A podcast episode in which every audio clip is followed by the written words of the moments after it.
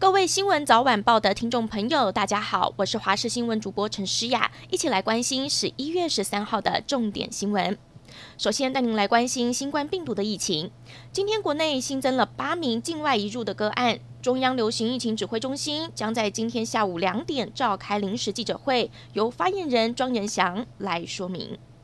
今天受到了二十二号中度台风梵高外围环流加上东北风的影响，各地都有降雨的机会。北台湾的雨势更为明显，北部、东部以及东南部有较大雨势发生的几率。气象局今天清晨也针对新北市宜兰发布了大雨特报。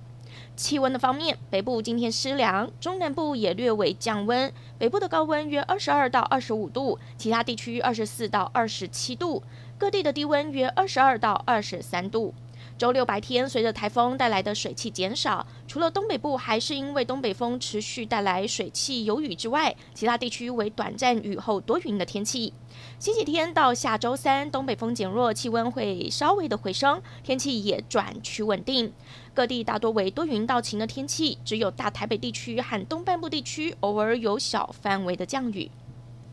因应周末搭车乘客比较多。台湾高铁公司今天宣布，晚间七点十五分将加开一班南下全车自由坐列车。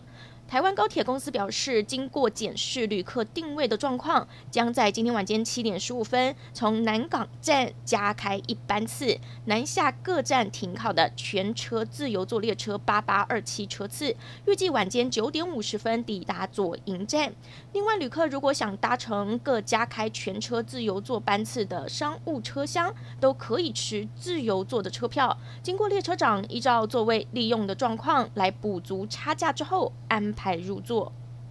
中油在海外油气探勘传出捷报，经济部国营会证实，中油已经在查德挖到石油，十二月初将从查德运回开发油井的第一桶油，宣示台湾无需担心缺油。官员表示，中油规划十二月初将有九十五万桶，每桶五十加仑原油抵达台湾。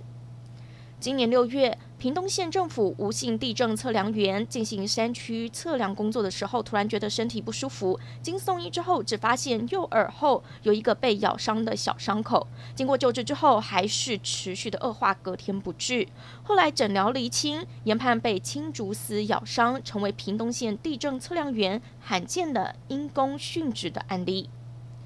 行政院发言人丁一鸣昨天说，台北市冠军牛肉面使用来牛，引发轩然大波。丁一鸣紧急致歉之后，花了三万九千元订了一百碗牛肉面，却被发现打上了行政院的统编，难道是用公帑来付的吗？丁一鸣澄清是秘书习惯打上，但是会自己付。行政院长苏贞昌今天受访表示，本来是要说明符合国家规定的肉品都是安全无虞的，却歪楼波及到店家，这的确很不应应该。不过事情不用无限上纲，发言人已经诚意的道歉了。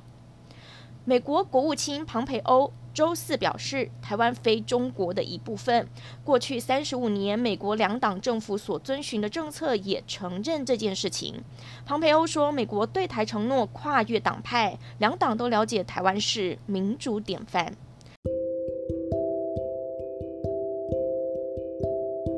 感谢您收听以上的焦点新闻，我们再会。